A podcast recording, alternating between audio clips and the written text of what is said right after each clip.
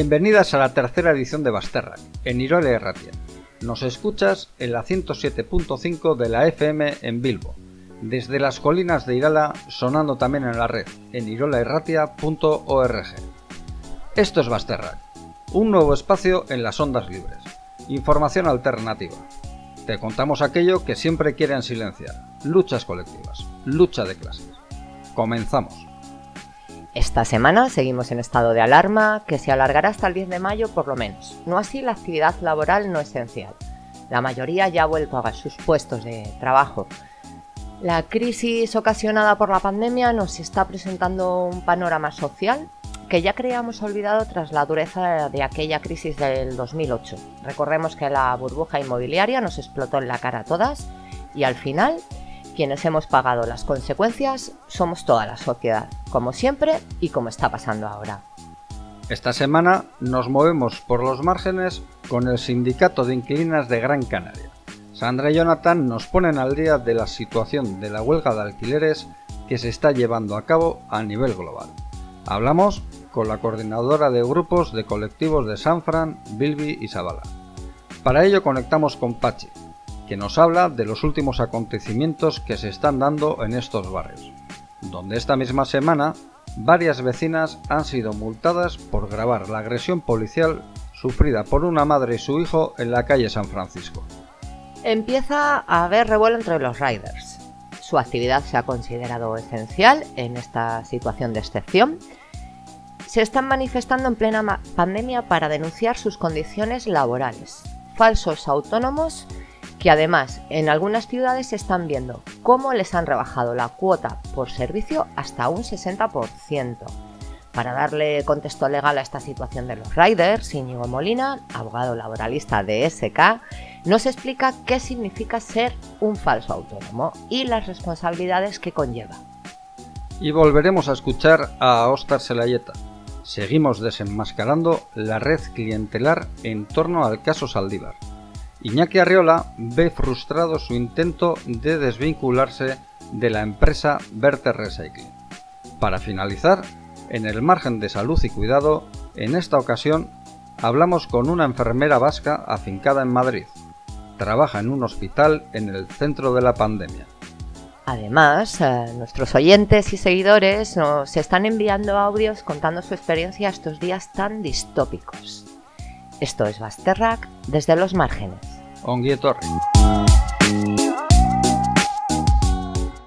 Volvemos a hablar con las compañeras del sindicato de inquilinas. En esta ocasión tenemos la suerte también de contar, además de con la colaboración de Sandra, eh, con Jonathan. Buenas tardes, Sandra. Jonathan, ¿cómo estáis? Buenas tardes. Buenas tardes, ¿qué tal? Bueno, eh, nos ha encantado hablar con, vosotras. Sabéis que somos eh, seguidoras y muy fans y necesitamos eh, urgentemente saber en qué punto se encuentra la huelga de alquileres, que nos hagáis una valoración del impacto de, de la huelga. Pues como prevíamos, el impacto se está produciendo principalmente en los sectores de la población que ya tenían problemas de solvencia antes del confinamiento y que simplemente esta situación ha agravado son sectores muy golpeados y que a su vez están arriesgando poco secundando esta huelga. Pero en principio porque ya no tenían nada y estaban con severos problemas económicos y sociales. Pero creo que han encontrado en esta huelga un elemento de resistencia política, convirtiendo ese hecho naturalizado en el, el no llegar a fin de mes, no poder estar prácticamente bloqueados haciendo del impago de alquiler una arma de reivindicación de su situación social. También desde la Federación Anarquista de Gran Canaria hemos visto que a medida que avanza la huelga, estos perfiles se han ido complejizando y han aparecido también eh, gente de otros sectores de la población. Por ejemplo, mm, podemos decir que la precarización es también tan contagiosa como el coronavirus y que vemos que estudiantes, jóvenes subarrendarios y demás precarizados también están empezando a participar. Por otra parte, cada vez más gente se está sumando a la huelga a pesar de no ser solventes, que esto también es como uno de los cambios que estamos notando y lo están haciendo por una cuestión de solidaridad y compromiso. Sigue siendo el sector minoritario, pero aún así nos da una especie de, esperanza de que esto pueda seguir creciendo y sea una bola de nieve. Eh, por otro lado, también vemos que los cuidados eh, están siendo todos los elementos esenciales de esta huelga, ¿no? Estamos a nivel humano, esto está siendo agotador, pero también está siendo muy enriquecedor por la experiencia que estamos sacando, ¿no? Nos contacta gente de todo el Estado español, personas que están siendo, que están muy jodidas y desesperadas y en las que un poquito de apoyo, un consejo legal, saber que no están solas y ponerse en contacto con otros huelguistas de su zona les está marcando la diferencia para que no se rindan, que no se culpabilicen y que vuelvan a sentirse pues más fuertes y seguras ante todo lo que está pasando con el COVID. ¿Tenéis ejemplos concretos de que queráis compartir con nosotras? Sí, pues mira, ¿os acordáis que la pasada semana os comenté el caso de un bloque de Fuerteventura, ¿no? Sí, es cierto. Era un bloque de 11 viviendas que con toda problemática se habían puesto en huelga al unísono desde el 1 de abril, pero simplemente se habían puesto en huelga y desde la última semana finalmente han conseguido la suspensión de sus alquileres, porque una de las inquilinas era arrendataria de la comunidad de vecinos y las otras 10 eran de un mismo propietario multirentista. Y han conseguido, mediante la presión, hacer piña, que ambos propietarios hayan cedido y la comunidad ha paralizado el pago mientras dure el confinamiento y la parte multirentista hasta dentro de cuatro meses. Entonces, esta es la gente que, como comentaba Jonathan, para, que las, para las que la huelga significa supervivencia. Esto, por ejemplo, es un ejemplo en las islas, pero en el Estado español, como es Asturias, nos han contactado unos 40 vecinos de la corredoría que son inquilinos de una empresa llamada AVN, que según informan los vecinos es una empresa de capital catalán que gestiona gran parte de, las viviendas en Asturias. Y la propiedad se comunica con los vecinos y les dice que no acepta quitar el 50% de la renta que reclaman los vecinos de acuerdo al Real Decreto, sino que solo les conceden un 20%. Entonces los vecinos han organizado, pero no les ayudaba ningún colectivo de allá ni la PA, que les recomendó pagar, ni otros sindicatos. Y el PCPA les dio el número de uno de los compañeros de aquí del sindicato. Y lo primero que hemos hecho es darles un burofax, explicarles todo sobre el Real Decreto y están muy satisfechos y satisfechas con todos los consejos y con la, labor y van a plantar batalla a la empresa que gestiona sus viviendas. Vaya, no me veis, ¿eh? pero tengo la piel de gallina ahora mismo. Eh, hablarme un poquito también del alcance a nivel, eh, bueno, a nivel local más o menos lo vamos viendo, ya lo habéis explicado, que también estáis teniendo contactos a, a, nivel estatal. Es una huelga a nivel global también, ¿no?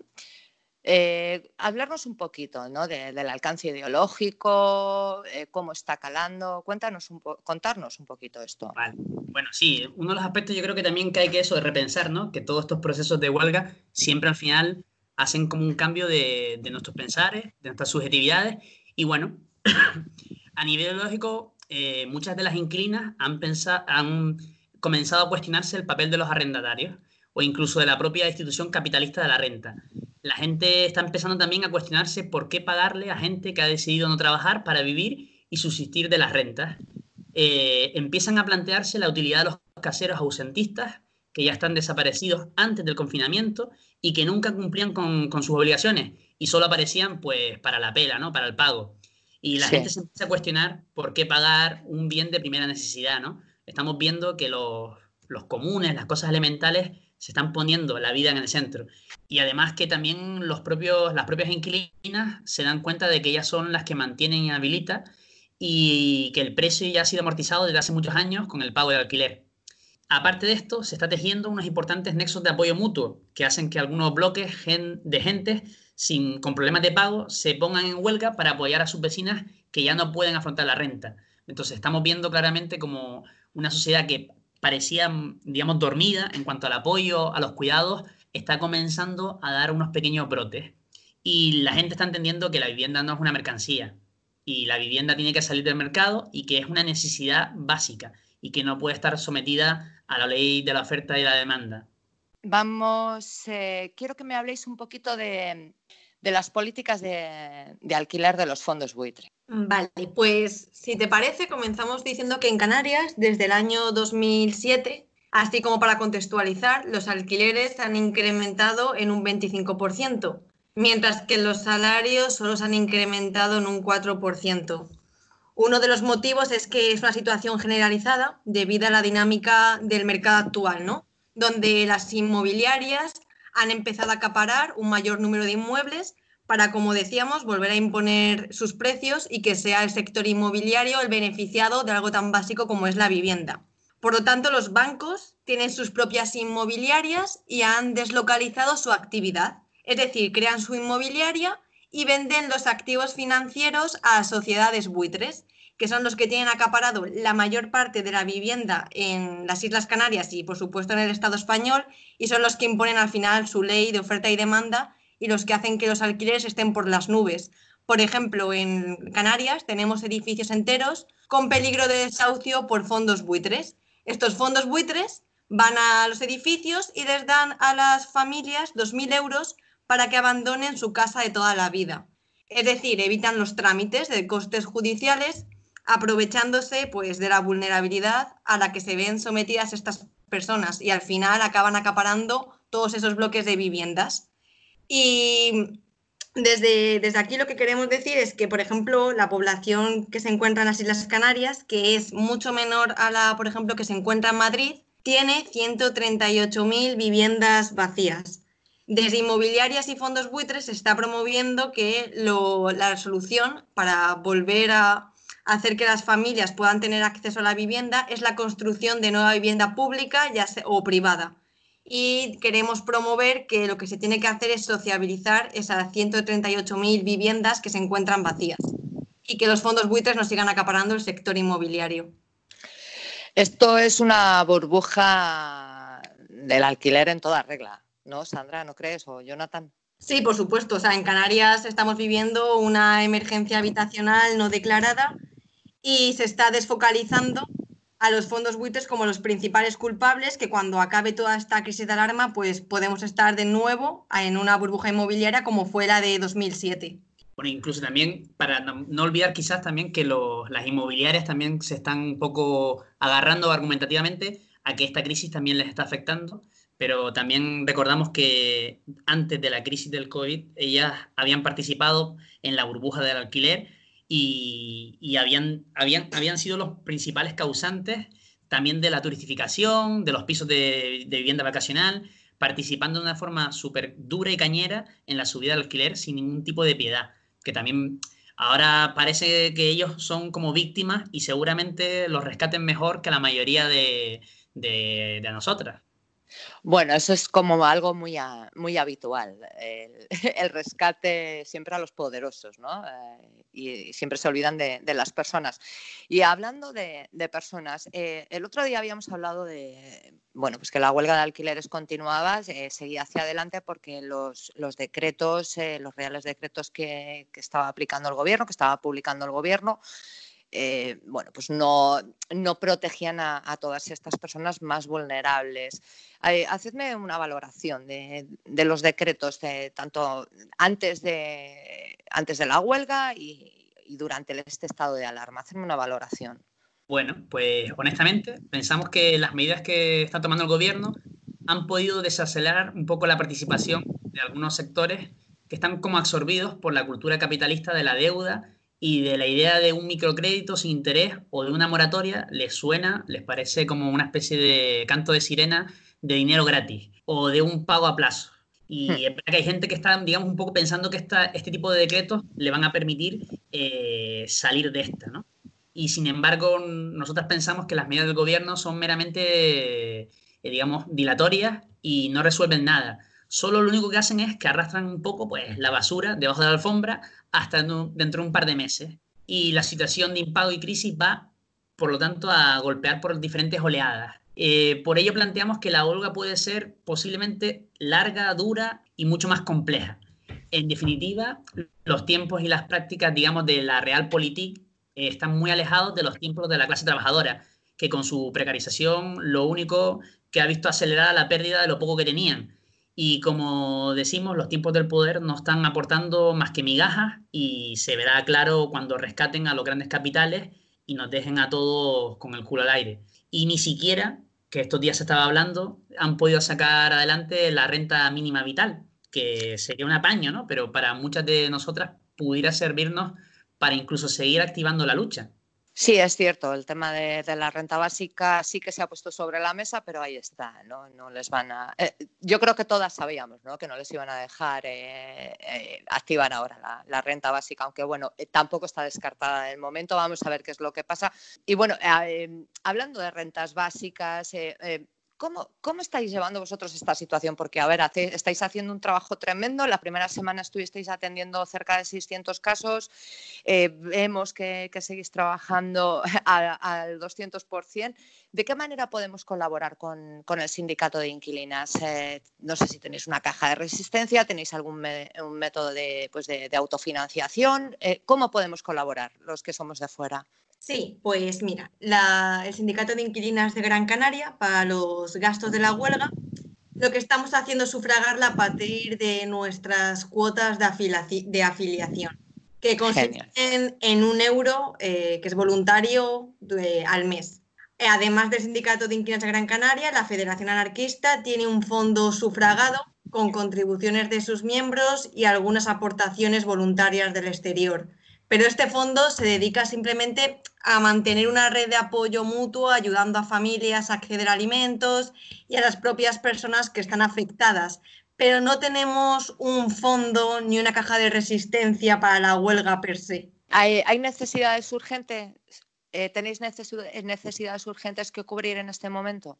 Hombre, siempre hay necesidades, ¿no? Pero de momento, con las, ya te comento, con las propias cuotas de afiliación que tenemos dentro del propio sindicato y la federación que trabajamos unilateralmente, nos vamos manteniendo. Y no hemos visto la necesidad de sacar adelante una caja de resistencia porque al final las huelguistas sin recursos son insolventes y no les podrán reclamar pagos ni costes judiciales. Entonces, lo que estamos intentando es desde la propia organización y nuestros propios recursos ir sufragando los gastos que vamos teniendo. Pero de momento no ha sido necesario.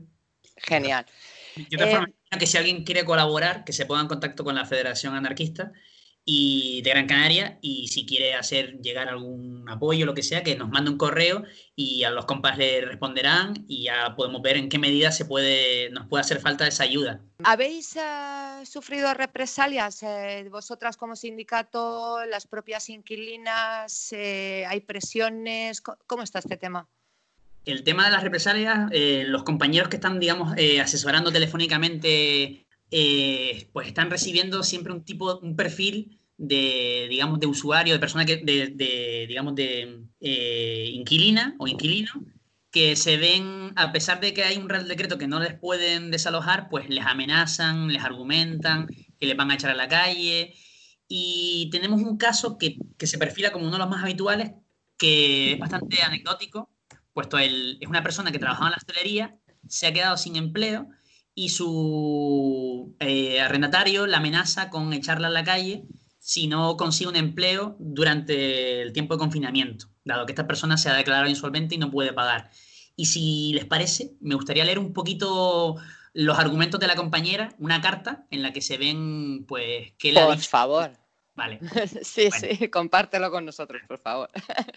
Ahí dice, lamento profundamente la enorme falta de empatía y solidaridad que muestra en su respuesta. Su oferta es del todo inaceptable, inasumible e inasumible. Como bien sabe usted, el gobierno ha decretado el estado de alarma, lo cual ha paralizado por completo la actividad económica con la consecuente destrucción de miles de empleos en todo el Estado español, sobre todo en mi sector, la hostelería. Que usted me fuerce a buscar un trabajo en esta situación como condición para mantener la vivienda no es solo un sinsentido, sino una injusticia y un abuso. Quiero destacar que nunca he faltado al pago de alquiler. Y continúa, habla usted como si yo no pagara por gusto y eso no lo consiento. Por lo tanto, si usted no está dispuesto a llegar a un acuerdo solidario que suspenda temporalmente el pago del alquiler hasta, que, hasta volver a trabajar, entonces entiendo que finaliza aquí el periodo de negociación establecido en el, en el Real Decreto Ley de 31 de marzo. Le informo, además, de que no abandonaré la vivienda hasta que no haya una sentencia en firme que me obligue a ello.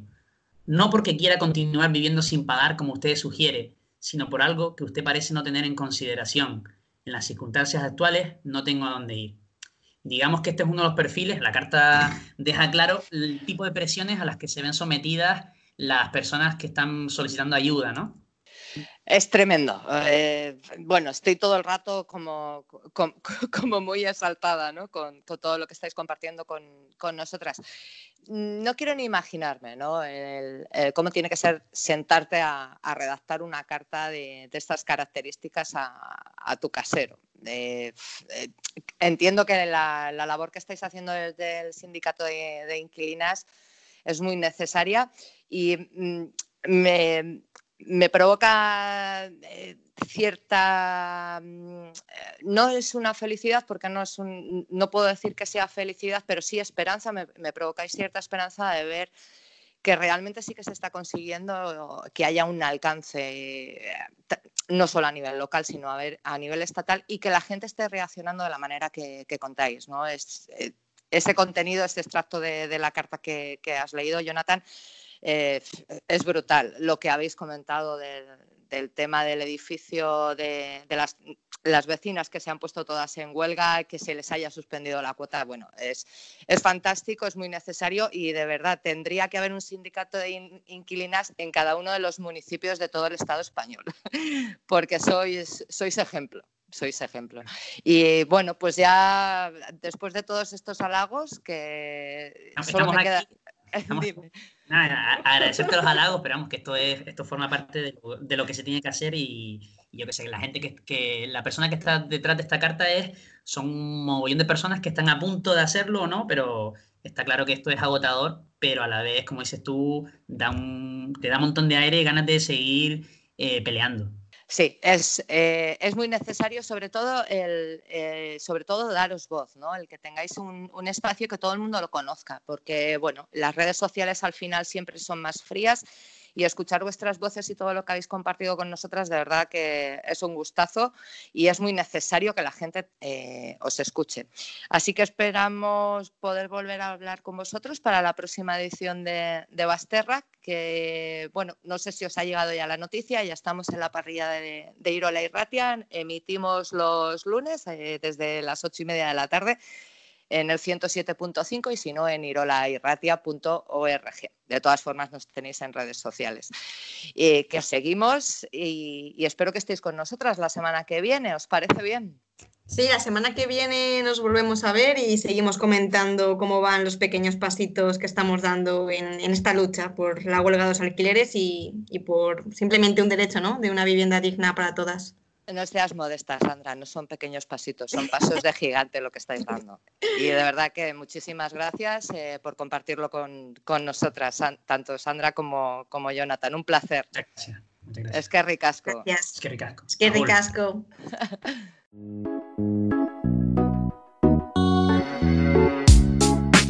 Desde Basterrac nos interesa el estado en el que te encuentras estos días de confinamiento. ¿Estás sola? ¿Prefieres estar sola? ¿Trabajas? ¿En casa? ¿Tienes que moverte? ¿Cómo lo haces? ¿Tus vecinos te enervan? ¿Se ha agotado el stock de katanas en Amazon y no sabes qué hacer? Pues graba un audio, relájate y nos lo mandas por Telegram a arroba. Un máximo de dos minutos. Recuerda, arroba Basterrac. Nos puedes contactar también en Twitter y en Basterrac nosotras también lo llevamos mal.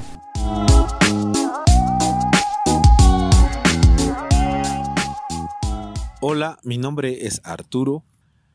Les hablo desde la Ciudad de México. Si bien al día de ayer se confirmaron 5.847 casos de COVID-19 y al menos 449 defunciones por esta causa en todo el país y ya a tres semanas del llamado al confinamiento, aún al menos en la Ciudad de México se observa mucho movimiento, mucha gente en las calles. De manera tardía, creo yo, las autoridades llamaron al uso obligatorio del cubrebocas para el próximo lunes aquí en el metro de la Ciudad de México y el día de ayer las autoridades llamaron con la clausura a empresas no prioritarias que aún siguen funcionando. De manera personal, estoy llevando la cuarentena encerrado, leyendo, escuchando música y solo saliendo a comprar víveres. Y para finalizar, solo me gustaría señalar que mantener esta cuarentena es un privilegio para aquellos que podemos hacerlo con nuestros recursos propios. Hago igual un llamado a todos aquellos que de alguna forma pudieran colaborar con el que menos tiene, lo hagamos. Un fuerte abrazo hermanos desde México y hasta pronto. Bueno, pues estamos con Pachi, que es de la coordinadora de grupos de Bilbao la Vieja, San Francisco y Zabala. Eh, hola Pachi, ¿estás ahí? Sí, aquí estamos. Buenas tardes, Pachi. Buenas, tardes, buenos días. No sabemos en qué horario estamos. ¿eh? Pachi pertenece eh, a una coordinadora que, bueno, coordina diferentes plataformas, grupos, asociaciones cada una con su sensibilidad, su sector, y esta coordinadora pone en común pues, la visión de barrio, ¿sí? de cada una de esas sensibilidades. No trabaja cada parte sectorial, sino que trabaja esa comunidad. Tiene actos propios, como puede ser, eh, yo creo que es el más conocido, eh, Arroces del Mundo, que es una maravilla, la verdad. Eh, os felicito. Y por otro lado, hace también durante el año eh, una o dos campañas de sensibilización, si, no me equivoco, corrígeme si, si me equivoco, Pachi, eh, que están ahora mismo en una campaña de sensibilización porque ciertos servicios del ambulatorio de Bilbo Rock se están cambiando a Merivilla. Sí. ¿Mm? Nos acercamos hoy eh, a la coordinadora de grupos de Bilbao la Vieja, San Francisco y Zabala, porque la pasada semana, en la entrevista que hicimos con la Carta Sunsarea de Bilbao, nos explicaron que el objetivo de esta red de apoyo es dar apoyo precisamente a esos colectivos que ya de antemano eran eh, especialmente vulnerables o sufrían exclusión social. Por lo tanto, nos hemos querido acercar a un barrio que per se ya desde hace mucho tiempo sufre un especial castigo. Eh, Pachi, cuéntanos un poquito lo que ha pasado a lo largo del día de hoy a, raíz de, la, bueno, de la, agresión policial que hubo a, un chico y a, su madre. Además, hoy ha estado la, la chancha visitando domicilios, poniendo multas. Cuéntanos un poquito cómo está el tema. Bueno, la verdad es que desde la coordinadora que me toca ahora decir, pero en general desde yo creo que todos los ámbitos, asociaciones, grupos y, personas sensibles de este barrio estamos altamente preocupados, eh, no solo por lo que ocurrió el pasado día 29, sino por las reacciones que a posteriori está teniendo también la policía.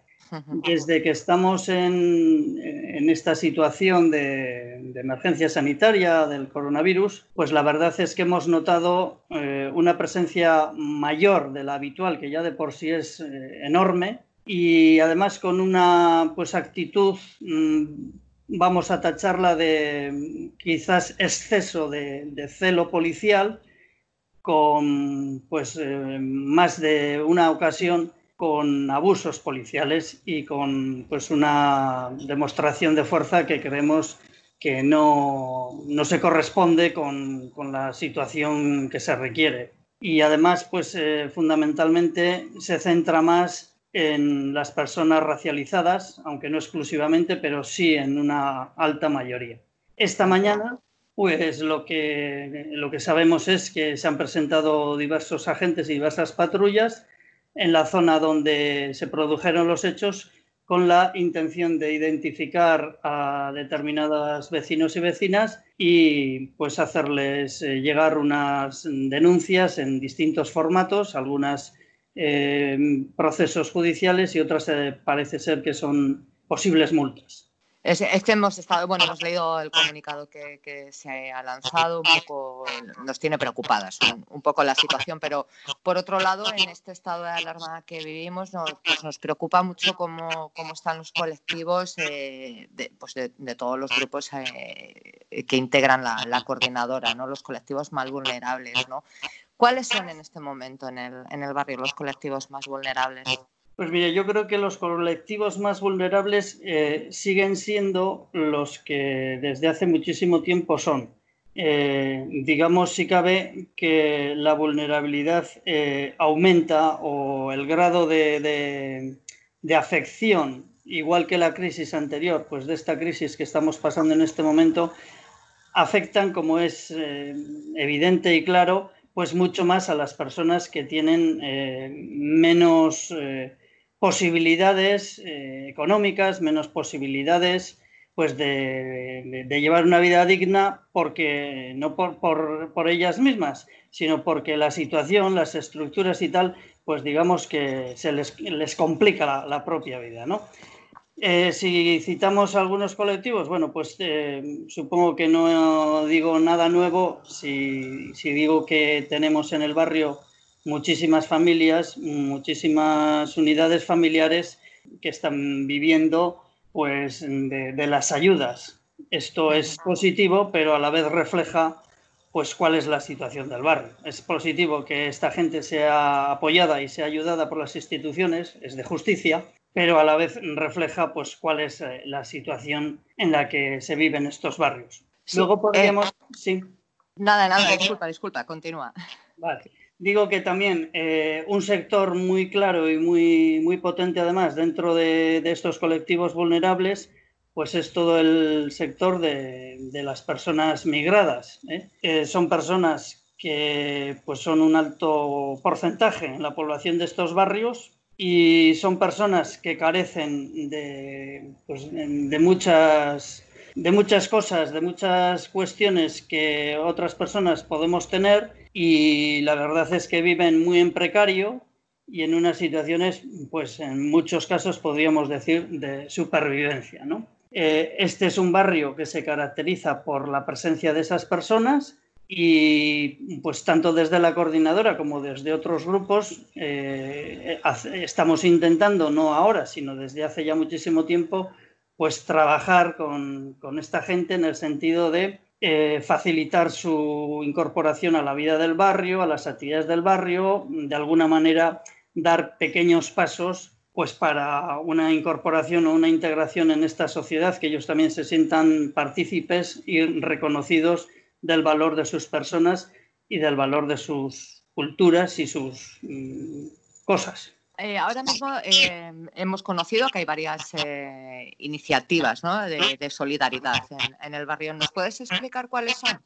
Bueno, pues en este momento yo creo que la más destacada, aparte de las que ya vienen haciendo los grupos de por sí, pero en este momento yo creo que la que habría que poner fundamentalmente en valor pues es la red solidaria de, San Francisco que se ha puesto en marcha pues precisamente a raíz de, la emergencia sanitaria que, estamos padeciendo. ¿no? Es una red que lo que trata de, hacer es acompañar a las personas que están solas, acompañarlas eh, en algunos casos vía teléfono, vía mm, conversación, si así lo solicitan, también apoyando, ayudando o facilitándoles el acceso a compras de, determinados productos, sean alimenticios, sean de farmacia, sea pues del tipo que necesiten, pues porque entendemos que hay personas que es también, no sé si decir un colectivo, pero hay un montón de gente mayor, de, bastante edad,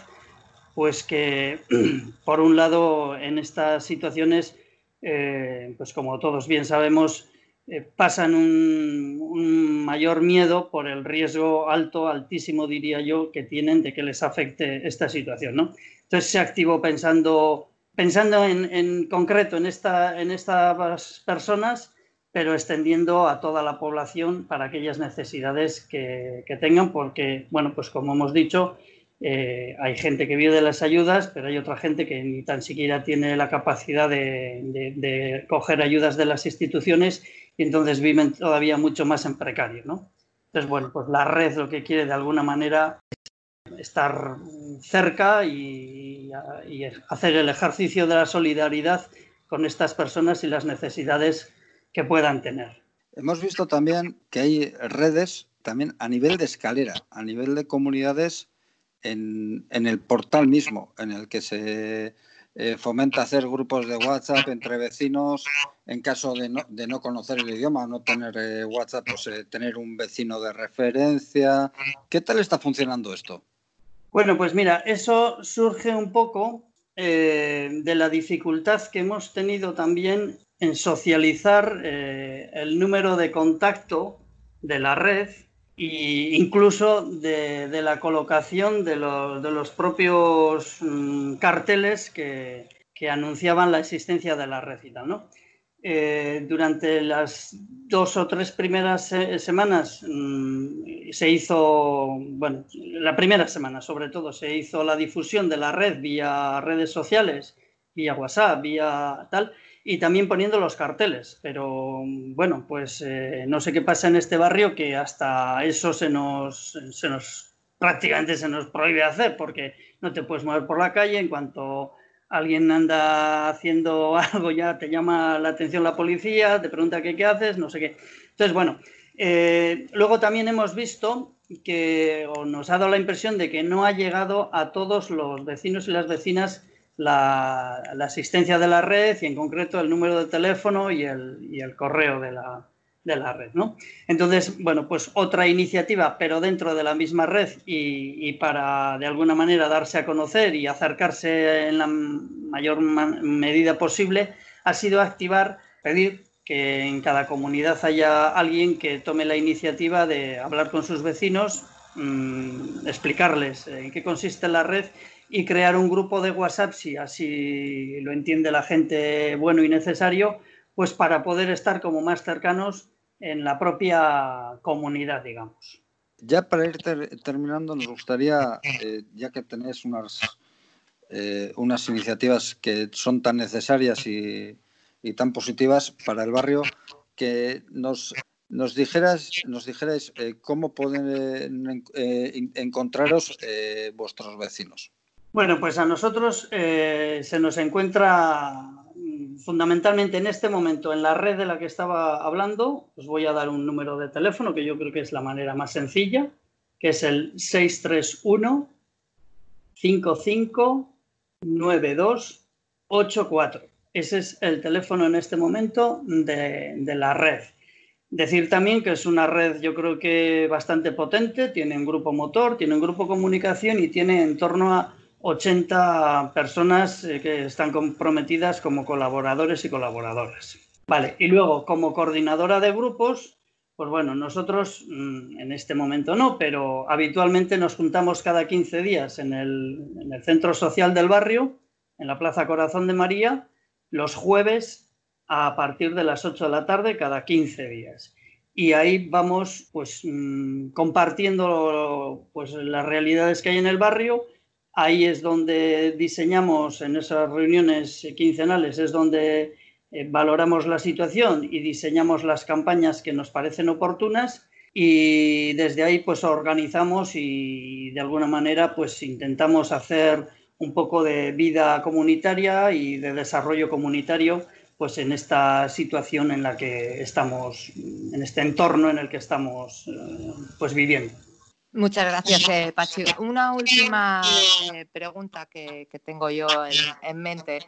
¿Tenéis alguna necesidad en, concreto? ¿Hay alguna demanda? Si alguien quiere ayudar, si alguien eh, quiere colaborar con, la red, aparte del número de teléfono de contacto, tanto que entendemos que es tanto como usuario como voluntario, ¿hay una necesidad especial? ¿Hay necesidades en concreto que, que necesite en este momento la coordinadora o los grupos que, están gestionando? Mm, pues no, yo te diría que ahora, eh, aparte de lo que ya hemos comentado, mm, pues se vehicula a través de este teléfono y luego, hombre, ya te digo que lo que más nos está preocupando en este momento es la actitud que, está viendo por parte de las diferentes policías que, pues, por decirlo suavemente, voy a volver a decir que nos parece un exceso de celo policial cuando pues la realidad que, está habiendo y pues no, no, no es como para, tanta, para tanto barullo y tanta historia. Pues muchas gracias, Pachi. Vamos eh, a ir despidiéndonos un poco de estilo de radio, repitiendo los números de teléfono como siempre para ponerse en contacto con este grupo es el número 631-559284. Ya lo sabéis. Muchas gracias, Pachi, y nos vamos viendo. Es que ricasco. Es que ricasco, Pachi. Un saludo. Es que ricasco,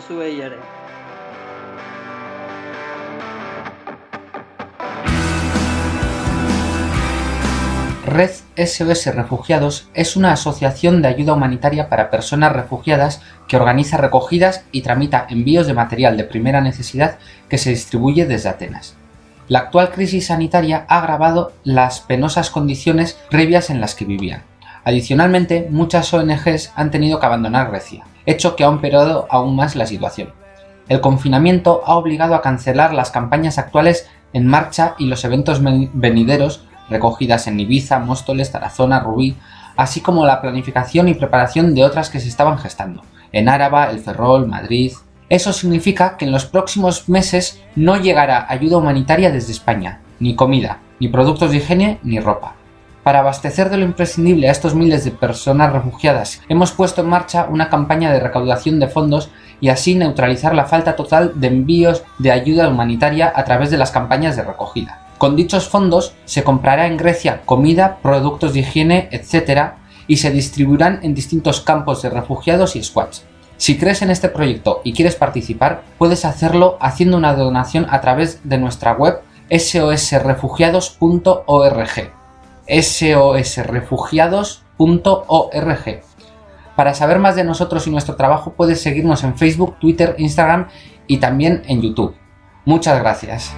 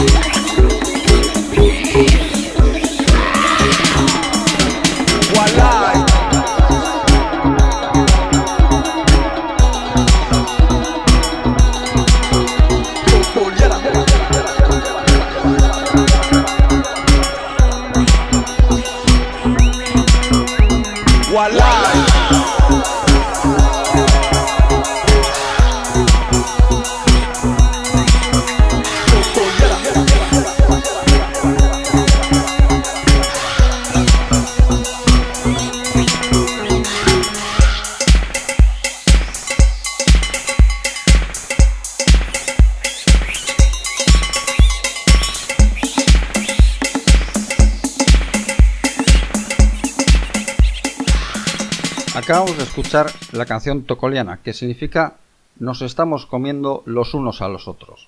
Esta canción es del colectivo Cococó, que es de la República Democrática del Congo. Vamos al margen laboral. Hemos tenido la oportunidad de entrevistar a un compañero rider, puesto que su actividad laboral se ha considerado un trabajo esencial. Vamos a tener en cuenta y vamos a hablar del peligro y del problema que supone tantos y tantos riders yendo de domicilio en domicilio sin tener ningún EPI ni ningún protocolo para cuidarse y cuidar de sus convecinos. Hoy tenemos la oportunidad de hablar con la plataforma Riders por Derechos. Tenemos la oportunidad de hablar con su portavoz, que se llama Dani. Ha querido hablar con nosotros, por lo que te estamos muy agradecidos, Dani. Bienvenido. Muchas gracias. No, no, gracias a ti. Eh, queríamos preguntarte cuál es la situación de los riders a día de hoy en este estado de alarma. Em, la situación nuestra eh, es realmente alarmante. Si ya lo era antes de, la crisis del COVID-19, pues ahora aún lo es más. Eh, ¿Por qué? Bueno, básicamente porque nosotros estamos repartiendo en, en las calles cada día sin ningún tipo de EPIs, no tenemos guantes, ni mascarillas, ni geles y tampoco tenemos ningún tipo de formación. Eh, por lo tanto, nos estamos jugando nuestra propia salud, que es lo más importante como trabajadores, pero también estamos poniendo en peligro eh, la salud del cliente y de la gente que pide paquetes o comida o lo que sea que llevemos, porque no podemos garantizar que los protocolos y los procesos que ha seguido el paquete, la bolsa de comida o lo que sea, eh, han, sido, han sido hechos con, total seguridad, ya que no tenemos ni los equipos ni la formación que se supone que deberíamos tener.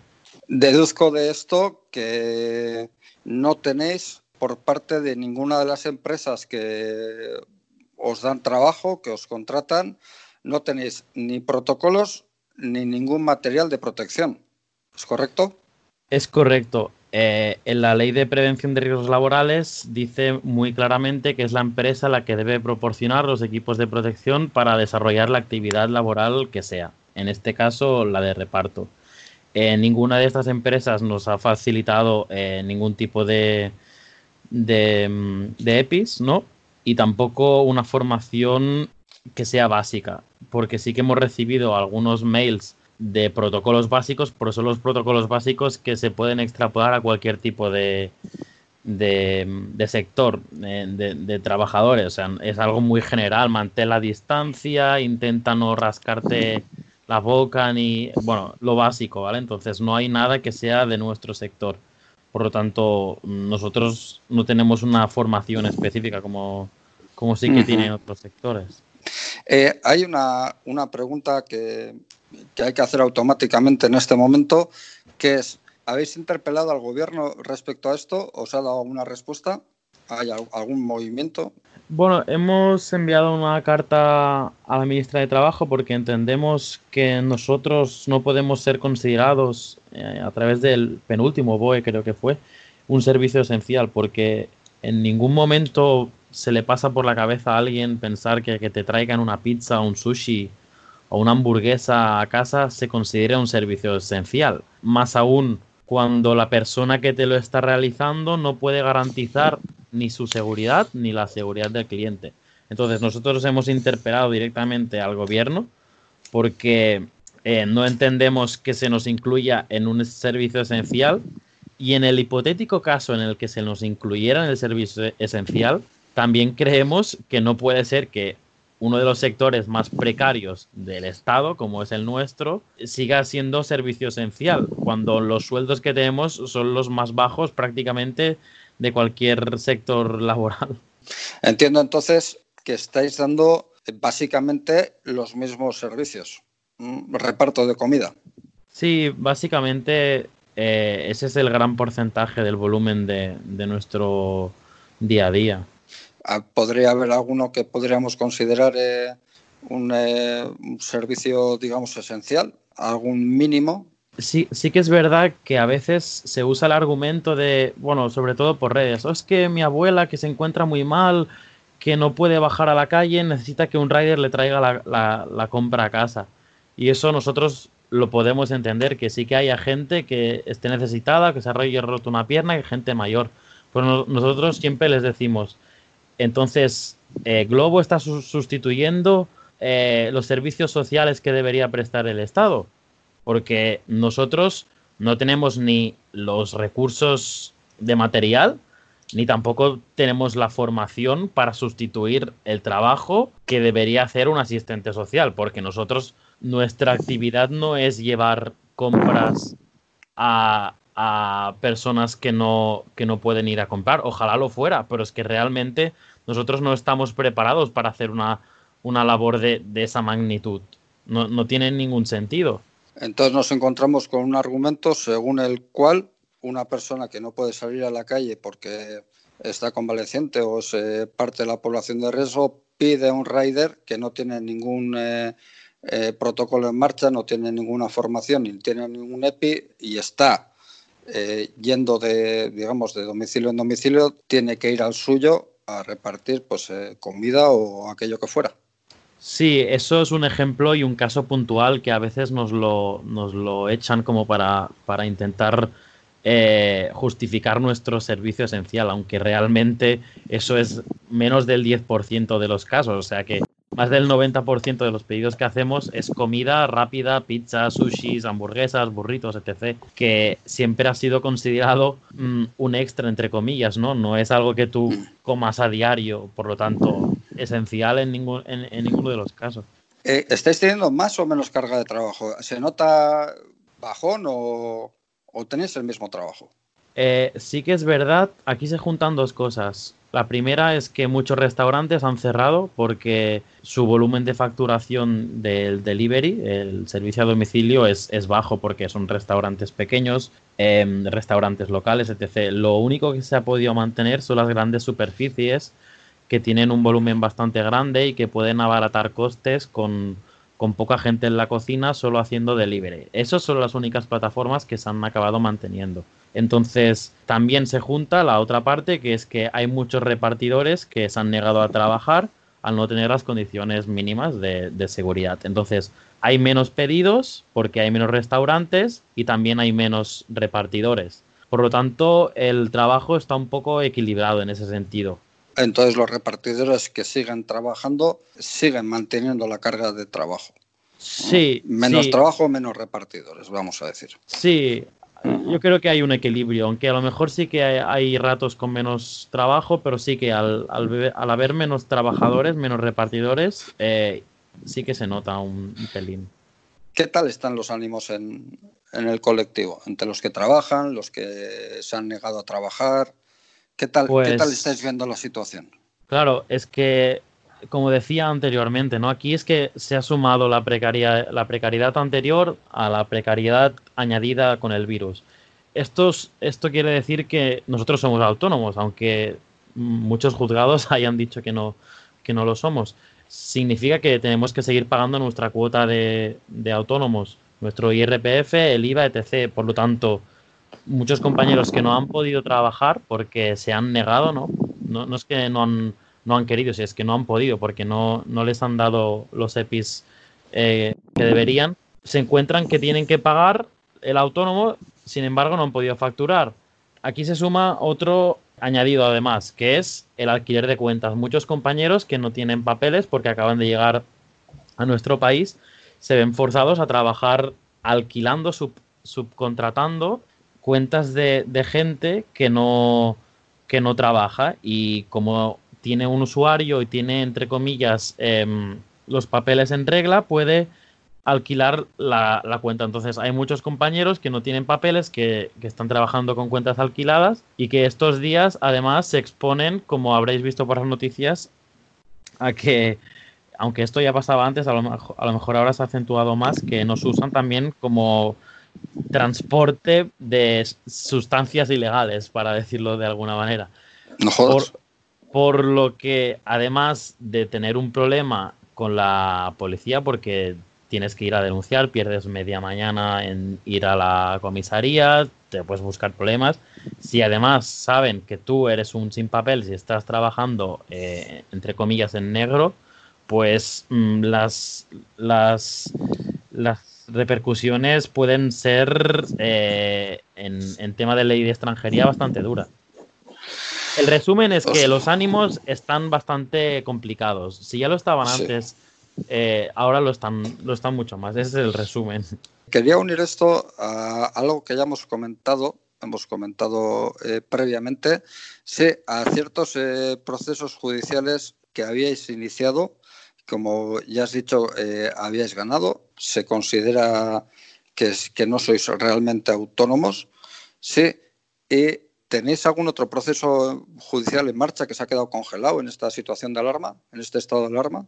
Mm, sí, a ver, en, todo el Estado español tenemos más de 20, entre 15 y 20 sentencias a favor nuestras. Sí que es verdad que al principio, cuando no se conocía muy bien esto, estábamos perdiendo bastantes, pero ahora la mayoría las estamos ganando todas, porque se, ya se ha quedado evidente, no ha quedado evidente por, por juzgados de lo social, pero también a cuatro juzgados de cuatro eh, juzgados superiores de justicia, como es el de Gijón, Madrid, eh, Valencia y, Barcelona, que somos eh, falsos autónomos y que deberíamos estar contratados como trabajadores y no como, como autónomos como lo estamos ahora a falta de que llegue eh, la jurisprudencia en el Tribunal Supremo de, bueno, en el, Tribunal Supremo Estatal, esas son las, las sentencias más, más, más duras que han habido. Tenemos que ir terminando ya y quiero terminar con dos cosas.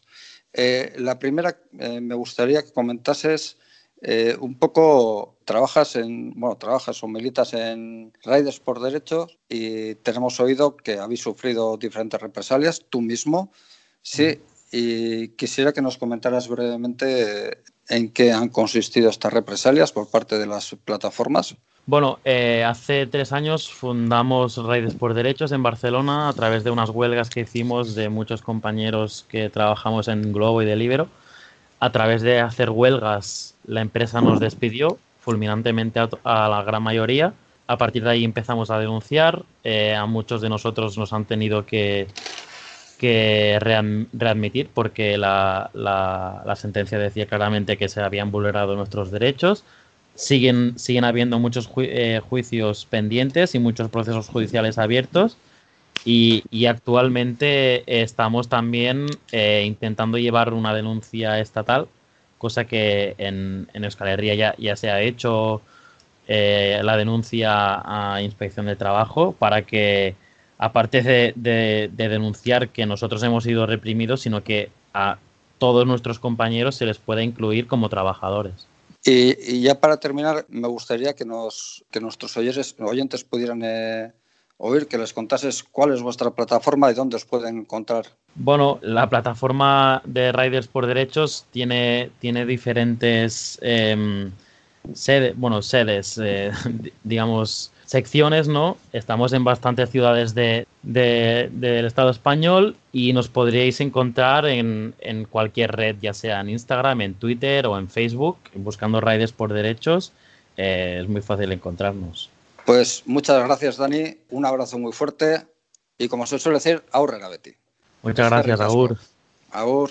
Bueno, ya habéis podido escuchar que la precariedad en, en este colectivo es tremenda.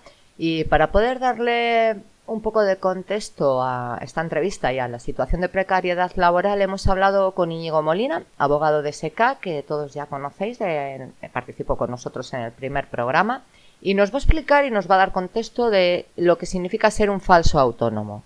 ¿Qué tal, Íñigo? ¿Cómo estás? buenos días, pues vamos tirando. Hola, Íñigo. Eh, muchas gracias por estar otra vez de nuevo con nosotros. Hoy eh, te hemos pedido que te acerques otra vez a nuestros micrófonos y quisiéramos preguntarte hoy sobre el tema de los eh, falsos autónomos. Sí, hemos tenido oportunidad de hablar con los riders que están considerados por varios eh, tribunales como falsos autónomos y queríamos preguntarte lo primero para dar un poco de contexto a este tema, ¿qué es un falso autónomo? Pues vamos a ver, eh, un falso autónomo es alguien que formalmente tiene la, la, cobertura, digamos, la cobertura o la consideración legal de autónomo, aunque se le dé también otros nombres como riders, colaboradores, etcétera, que no es para encubrir más que eso, que son autónomos y que realmente no lo son. Sino que son empleados. ¿Cuál es la diferencia? Pues mira, la diferencia nos la da el artículo 1.1 del Estatuto de los Trabajadores, o sea, el primero de todos, que es eh, el que define qué es una relación laboral. Y se define por eh, dos notas, ajenidad y dependencia. Ajenidad significa que el fruto de tu trabajo no te pertenece, sino que em, desarrollas un servicio de otro. No es como en el caso de un autónomo que se le podría considerar una empresa independiente que lo que vende es un servicio finalizado. Aquí te integras en la cadena de, digamos, la cadena de producción o de servicio de otros. Lo mismo que la dependencia. Por la dependencia es que tú no tomas las decisiones. Tú puedes tomar pequeñas decisiones en torno a tu prestación personal, pero no tomas decisiones respecto al servicio en sí, sino que te vienen dadas por un tercero. Eso es un falso autónomo. ¿Qué problemas legales se puede encontrar un, falso autónomo? Pues básicamente el de la absoluta desprotección, sobre todo en estos momentos. Eh, hay que tener en cuenta que un autónomo, pues eh, vamos a ver, el Estatuto de los Trabajadores y la legislación laboral en general, hay que tener en cuenta que no distingue entre empresas, autónomos, trabajadores, lo que habla es de empleadores y de empleados, ¿de acuerdo? Lo, que, lo que significa que eh, los, eh, bueno, los eh, autónomos, en teoría, son pues, como cualquier otra empresa independiente, con un régimen particular, pero una empresa independiente. De manera que no tienen derecho a ninguna de las prestaciones de la seguridad social, salvo las particulares para autónomos que son poca cosa, y por supuesto ninguna protección en caso de accidente de trabajo o riesgos laborales, por ejemplo. Y sobre los riders, eh, propiamente dichos, sobre este sector, nos han estado diciendo los propios eh, riders que ya una situación laboral bastante precaria, bastante mala. ¿Qué nos puedes decir sobre ello? Pues vamos a ver, eh, los riders, que son los, como los conductores de Uber, son los nuevos falsos autónomos por antonomasia, y, la, y la jurisprudencia lo está entendiendo así. Eh, pues vamos a ver, precisamente se ven en esta situación una situación de total desprotección. La empresa, su verdadera empresa, que es eh, Globo o Uber Eats o, la que toque, eh, pues se desentiende absolutamente de ellos y sobre todo en el aspecto de prevención de riesgos laborales. Hay que tener en cuenta que en esta situación los, los riders pues tienen una, una especial, digamos, exposición toda vez que van de un lado a otro eh, llevando cosas, tratando con gente, intercambiando, intercambiando pues bueno, pues eh, todo tipo de bienes y servicios, de manera que son precisamente de los profesionales, con excepción quizá de los sanitarios y sociosanitarios, que más expuestos están y, y los que por supuesto la empresa se desentiende. Claro, esta protección que brindaría, por ejemplo, la ley de prevención de riesgos laborales no es posible si no existe una relación laboral. Y eso es a lo que se acogen las empresas. Sí, entendemos que las empresas se lavan un poco las manos, ¿no? Eh, también entendemos que al final lo que hacen es echar la culpa a ellos, ¿no? O, la, la culpa no, la responsabilidad de, ser ellos quienes tomen las medidas de, protección. Nos han comentado también, Íñigo, que mm, hay, hay, personas que tienen licencia de, reparto de, cualquiera de estas eh, empresas que existen a día de hoy y se dedican a alquilar esa licencia a, otros riders, eh, sobre todo a gente sin papeles, un poco pues eh, no a modo de solidaridad, sino yo creo que a modo de, negocio. ¿Qué repercusiones puede tener esto para, para la persona que ha alquilado esa licencia? Pues bien, esto sí, esto lamentablemente he oído que ocurre y la verdad es algo bastante poco inteligente por lo peligroso que es. Hay que tener en cuenta que eh, cuando, estás, eh, cuando estás alquilando tu, licencia, te estás convirtiendo, eh, y se puede entender perfectamente así, en formalmente el empleador de esa persona a la que, te has, a la que le has alquilado. De manera que da lo mismo que cualquier empresa en una relación laboral, si se entendiera que hay una relación laboral entre esa persona que ha alquilado y, bueno, y la, y la alquiladora, pues bueno, pues correría con todas las consecuencias y riesgos que derivan de, por ejemplo, de un accidente de trabajo o similar. Por no hablar, por no hablar que ya de serie y sin necesidad de que ocurra nada, estaría empleando a alguien sin contrato y sin alta en la seguridad social, lo cual tiene importantes repercusiones y sanciones. La verdad no es algo muy inteligente, puesto que, bueno, pues eh, se coloca esa misma persona en el disparadero antes incluso que Globo, Uber Eats o la empresa que proporciona el servicio. Bueno, pues eh, esperemos que, sirva de algo esta información, eh, porque nos parece nefasto, porque una cosa es que lo hagas por solidaridad y otra cosa es que lo hagas por, beneficio propio, no para lucrarte, en, definitiva, que es lo que entendemos que, hacen con, este tipo de, alquileres de, licencia. Bueno, Íñigo, pues eh, por esta semana lo dejamos aquí. Esperamos poder hablar contigo la semana que viene para ver las novedades, porque esta semana a nivel laboral eh, la incorporación de los servicios no esenciales que, se está haciendo y poco más tenemos, pocas novedades eh, tenemos ¿no? en, cuestiones laborales. Pues sí, efectivamente, aparte de, a pesar de que en sí mismo ya es un cambio importante, como es la vuelta a la situación del 29 de marzo, o sea, con la eliminación del permiso retribuido y la distinción entre esenciales o no esenciales, eh, que ya de por sí, pues por temas de prevención de riesgos y demás, pues tiene su, tiene su problema, pero bueno, es algo que ya conocíamos, algo que a lo que ya nos hemos enfrentado hasta el 29 de marzo. Aparte de eso, pues poca novedad más se puede, de, relevancia en el ámbito laboral se puede, se puede apuntar, salvo quizá eh, la prohibición desde el lunes pasado de eh, ejecutar obras de reforma en lugares habitados. Por ejemplo, la típica reforma de un piso en una comunidad de vecinos, por ejemplo. Pero aparte de eso, poco más. De acuerdo, Íñigo. Pues muchísimas gracias por estar otra vez con nosotros y hablamos en breve. es que ricasco. Muchas gracias, Íñigo. Y ahora os dejamos con los chicos del maíz y su canción Anatomía de un asesinato. Dicen que la esperanza se pierde tarde, pero uno ya se cansa de luchar en balde, cantando letras antiguas que aún siguen vigentes, historias exiguas sin novedad en el frente. Nos dicen, conforme está la actualidad, nos podréis quejar, os dan material de más para escribir, pero no quiero cantar a la necesidad, quiero que no falte el pan, quiero dejar de sufrir, quiero escribir sobre el arroz, sobre mis gatos, pero si hay conflictos hay que ganar el relato y que no lo escriba Iban tertulianos de medios privados. Cuya ideología es la del amo y el poner la mano La mía la interioricé en mi hogar Viendo a papá marchar los lunes lejos para trabajar Viendo a mamá limpiar la casa del burgués perro Otro patriota más que siempre pagaba en negro. Por eso y canto con la convicción de que la cultura es un arma de transformación. Por ello ante el opresor no calles y alza tu voz. Y es que el pobre que canta my no more que nos censuren conciertos demuestra que tienen miedo, que estamos en lo cierto y aunque la victoria sea solo una utopía, la perseguiremos porque elegimos esta vida. Más bibliotecarios, menos policías, menos empresarios robando la plusvalía. No hay planeta B, no hay otra salida. Industrias contaminantes, genocidas. Hijos de crucero se broncean al sol mientras el obrero muere. Otro golpe de calor. Más Belengo Peggy, menos Susana Griso. Proletarios del mundo unidos, último aviso. Varias de la tierra en pie, hemos jurado vencer. Dispara el cerdo que explota. A Marcos de Quito no se le discute, se les propia. Varias de la tierra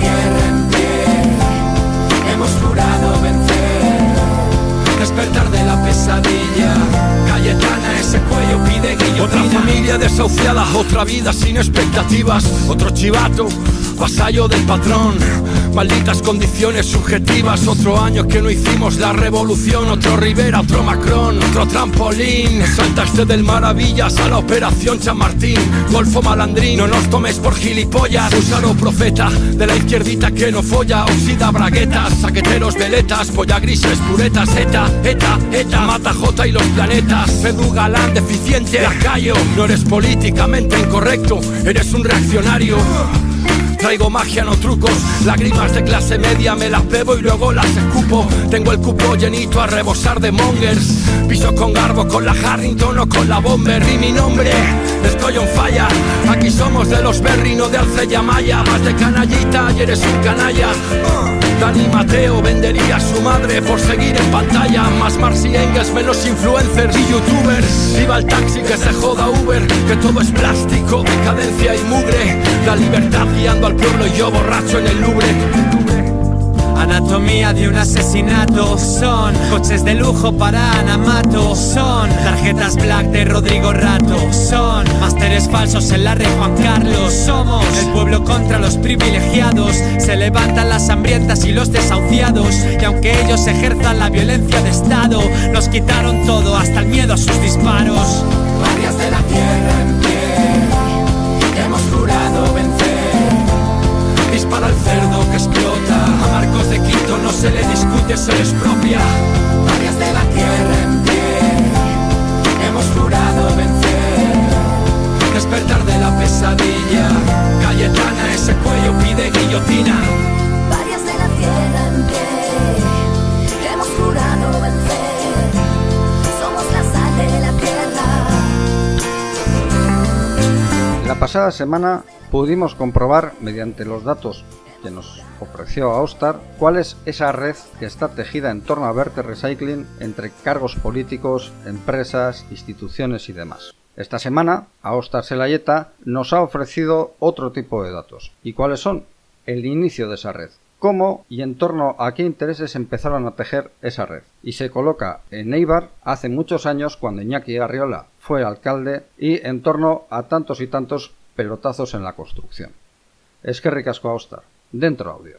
que Arriola pues ha querido un poco ejercer de cortafuegos en las, en relaciones que ha podido tener eh, los responsables de Zaldívar con distintas operaciones urbanísticas inmobiliarias en Eibar en la época precisamente de Iñaki Arriola como alcalde eh, a una mera operación, a, a eso ha querido, ha reducido a, a, a una mera operación inmobiliaria urbanística de los responsables del vertedero de Eibar, pero no es así, y es conocedor de ello porque en más de una operación urbanística inmobiliaria de los eh, accionistas del vertedero de Zaldívar, que han llegado a participar incluso en más de 60 empresas, eran personas del mundo de la empresa relevantes en Eibar y en la comarca, eh, bueno, pues algunas de esas empresas han participado en actuaciones eh, muy polémicas, muy controvertidas, eh, en cuya eh, denuncias vecinales, asociacionales y de la oposición, pues estaba en el ojo de huracán el propio entonces alcalde eh, Mercia Rivera.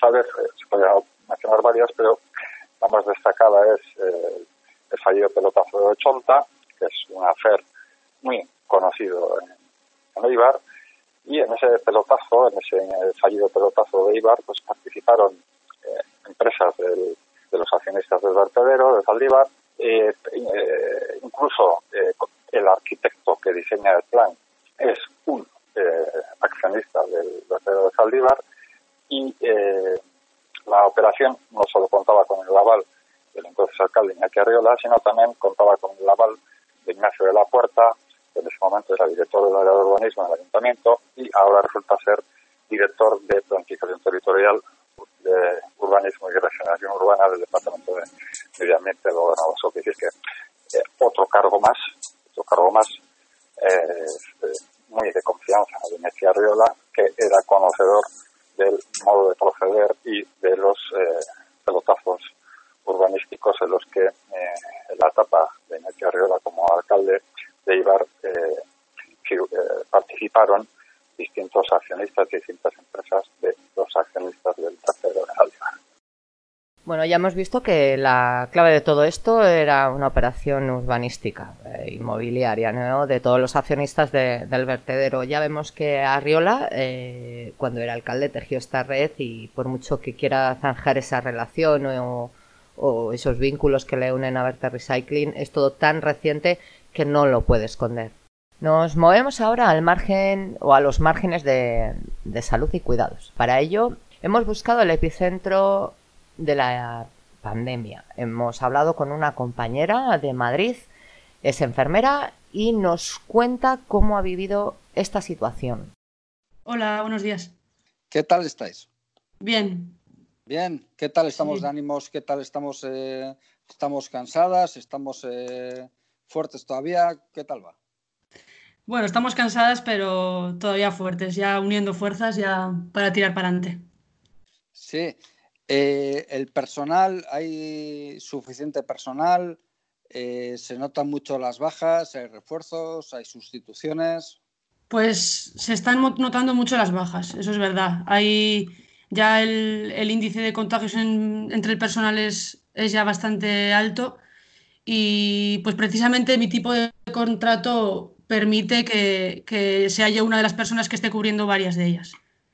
Porque hay Pues- gente, Tú estás gen- cubriendo bajas. Eh, yo empecé con, un, con una jornada parcial, con un tercio de jornada, pero con todo esto de, de la crisis por el COVID me estuvieron obligados a darme una jornada completa. Entonces, en esa jornada completa cubro el tercio de una de mis compañeras, la media jornada de una persona que está de baja y otro 20% que me van poniendo según necesidades. Diríamos entonces que estás haciendo una jornada completa. Sí, sí, Vale. estoy haciendo. Vale, esta es, esta es una pregunta que al final estamos haciendo eh, a todas las trabajadoras de todos los sectores, pero que en tu sector, en sanidad, al final es eh, eh, crítico. Eh, ¿Qué tal estáis de material, de EPIs, de protección? Pues esto ha ido un poco cambiando desde el inicio hasta, hasta ahora.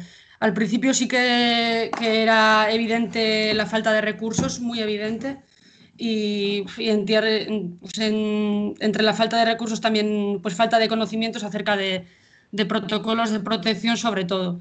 Y, eso nos daba como mucha sensación de, de desamparo eh, al colectivo. No sé, eso sí que ha ido mejorando poco a poco y ahora, a pesar de que nos tengamos que, que adaptar mucho a- al material que tenemos cada día, eh, nos sentimos eh, bastante más protegidas en ese aspecto que, que al principio.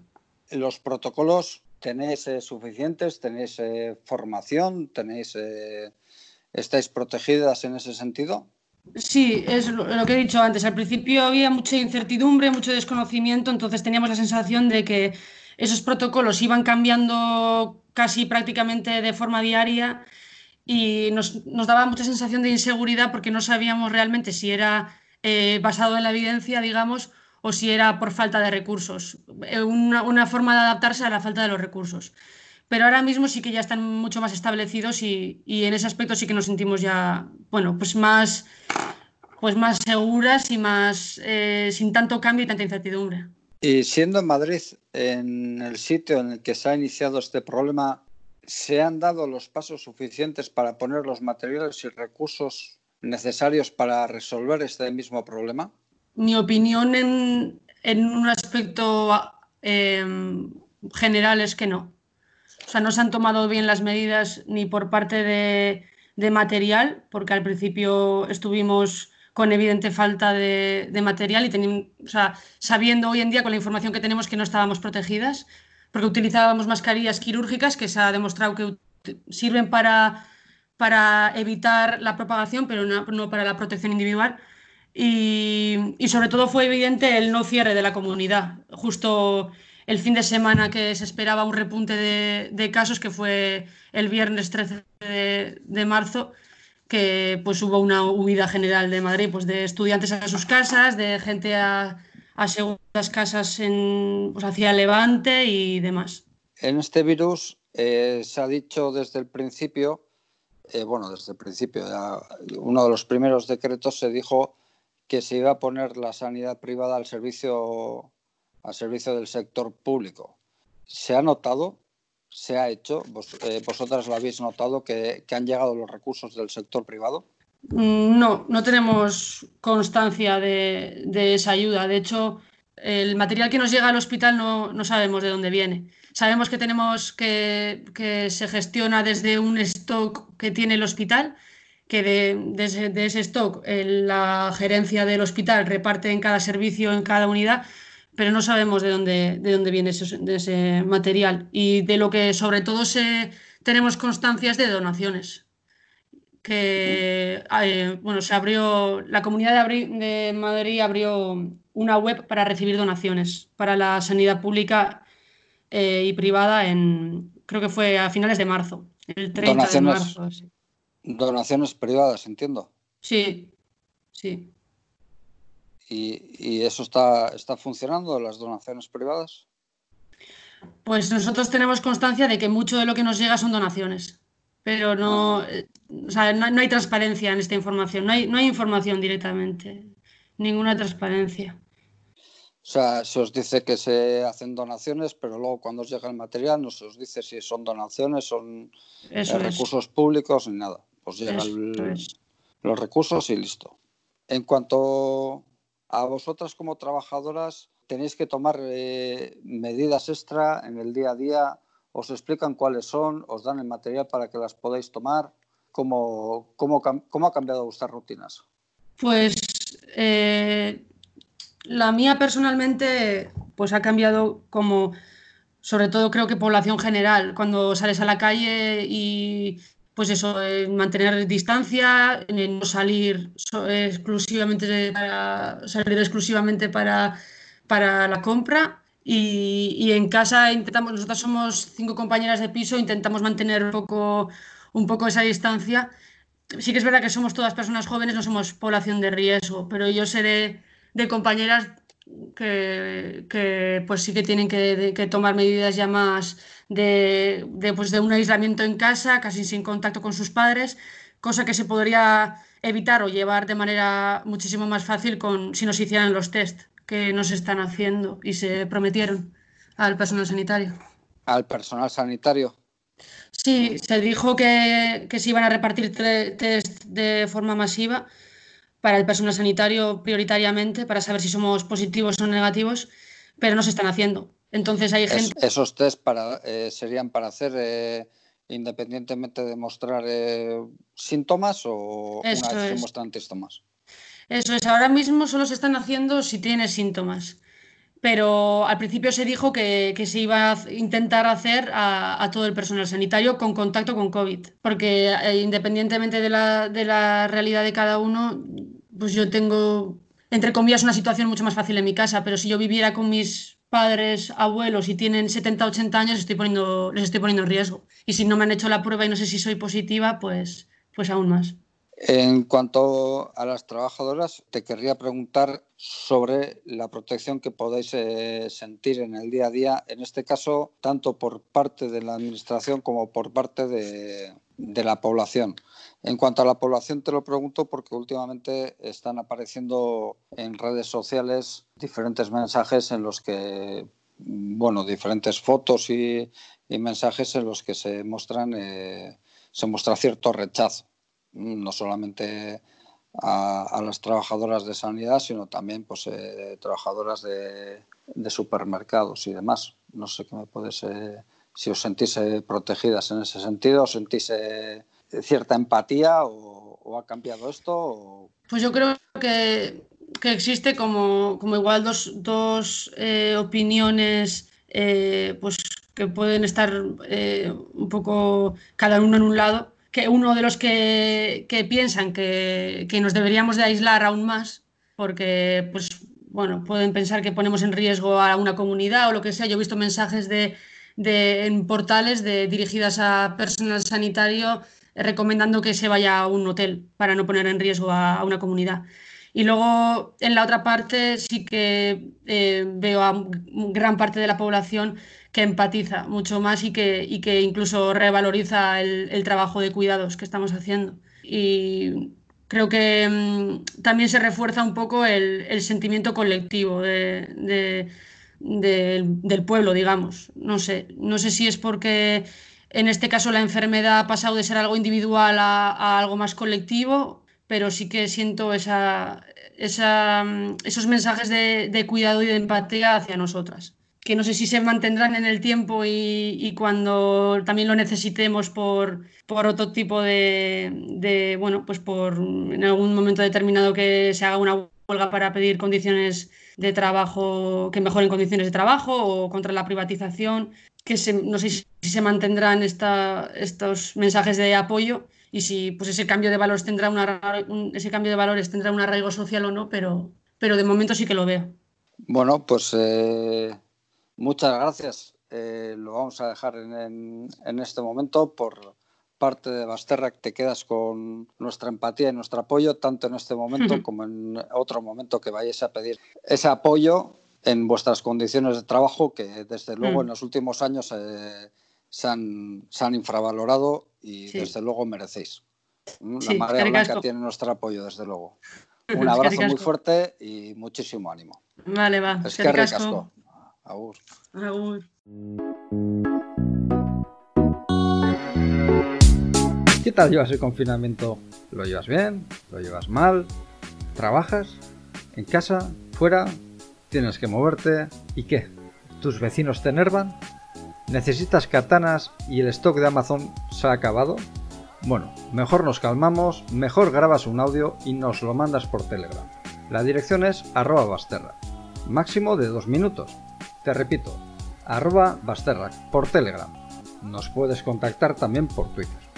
Basterra. Nosotros también lo llevamos mal. Kaixo bainoa naiz eta konfinamendua Madrileko sierrako herri txiki batetan e, pasatzen ari naiz e, bakarrik egun hauetan.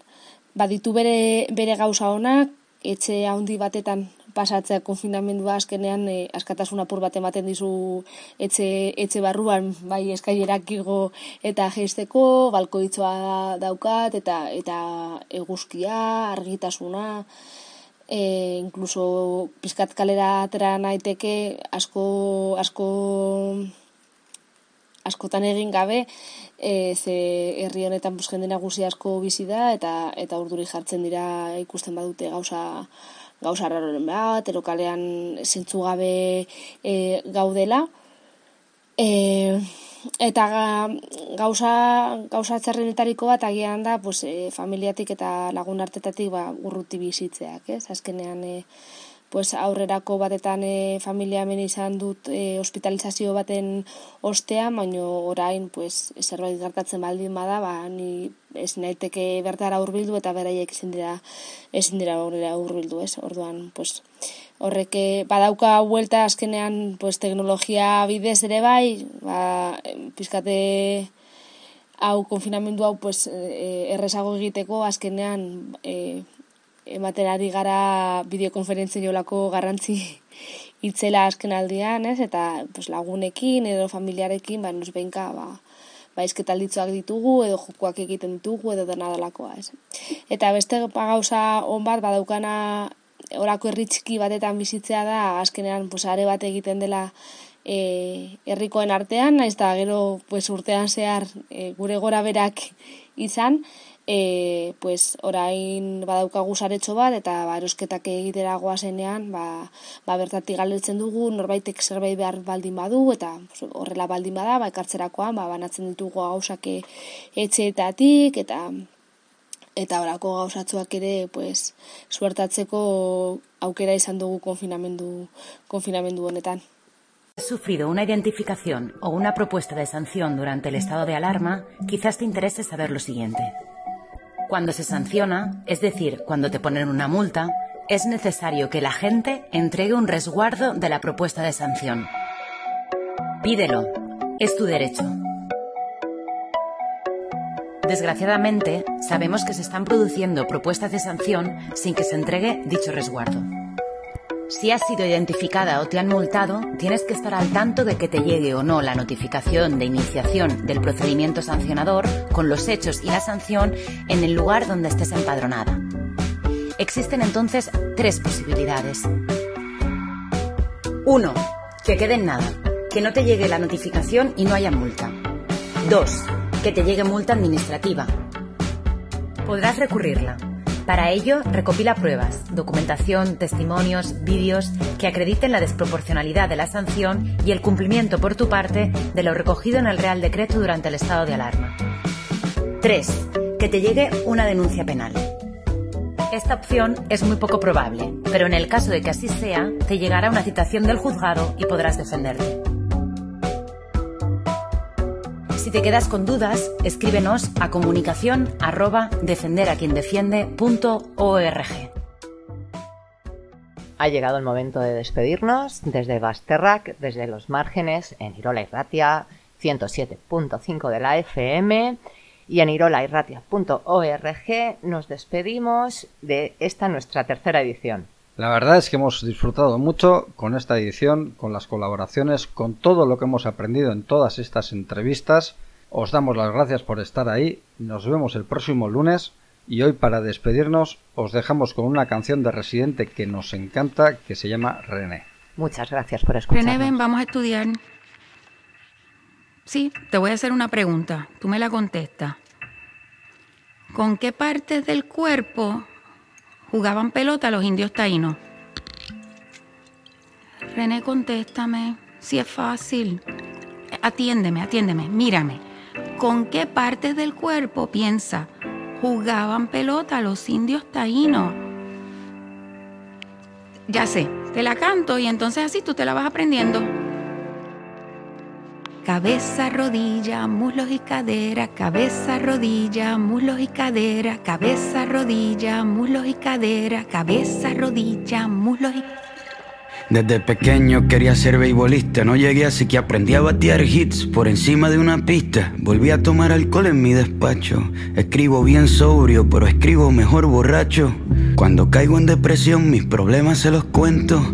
A la ventana del avión el estrés me tiene enfermo.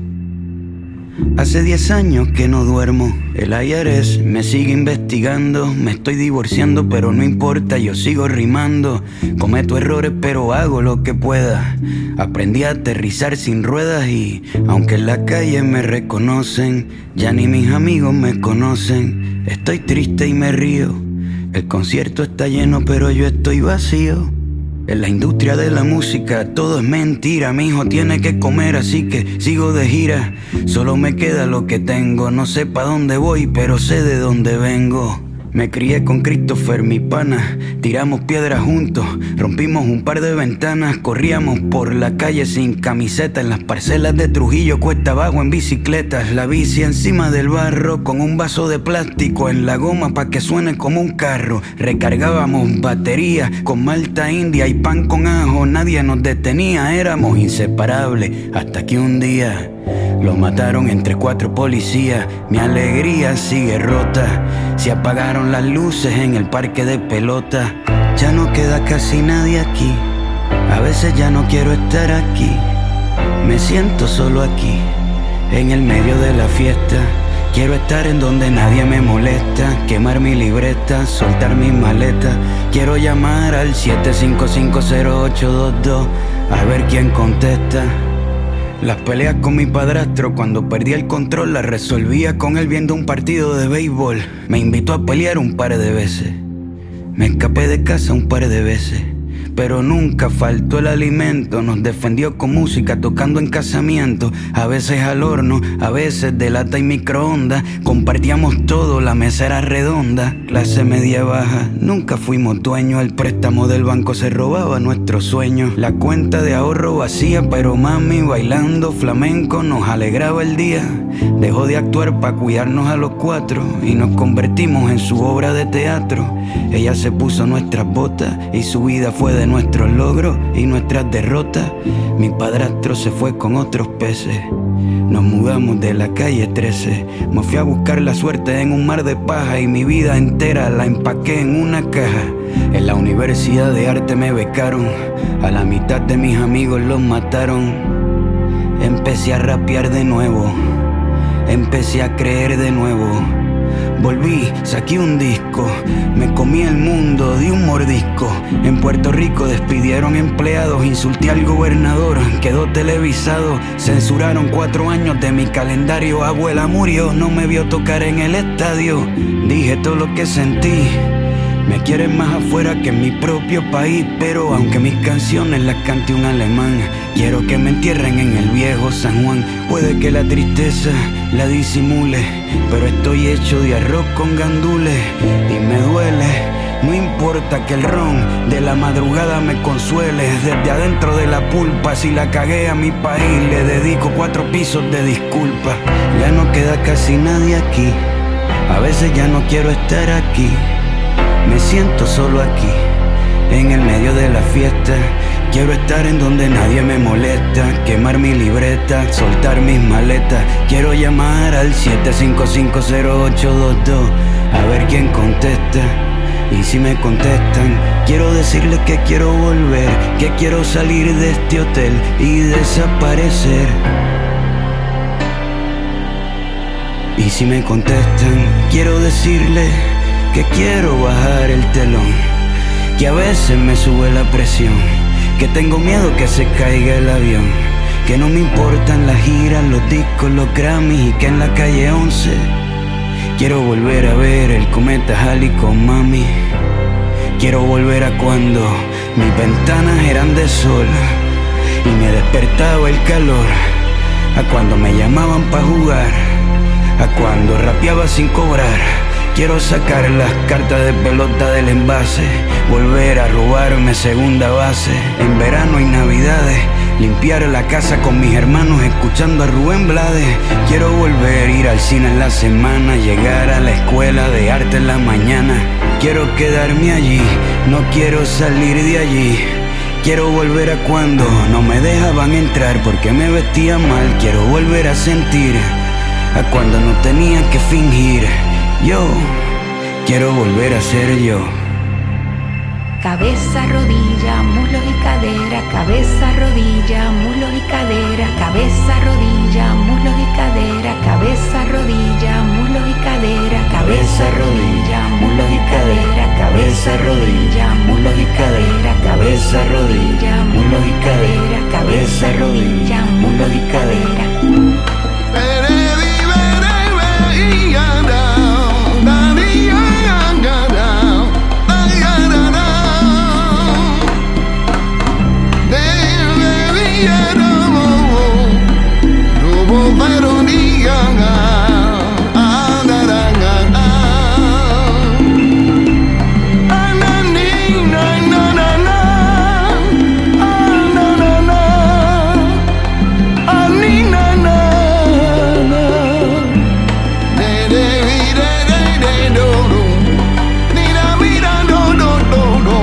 da da dee da dee dee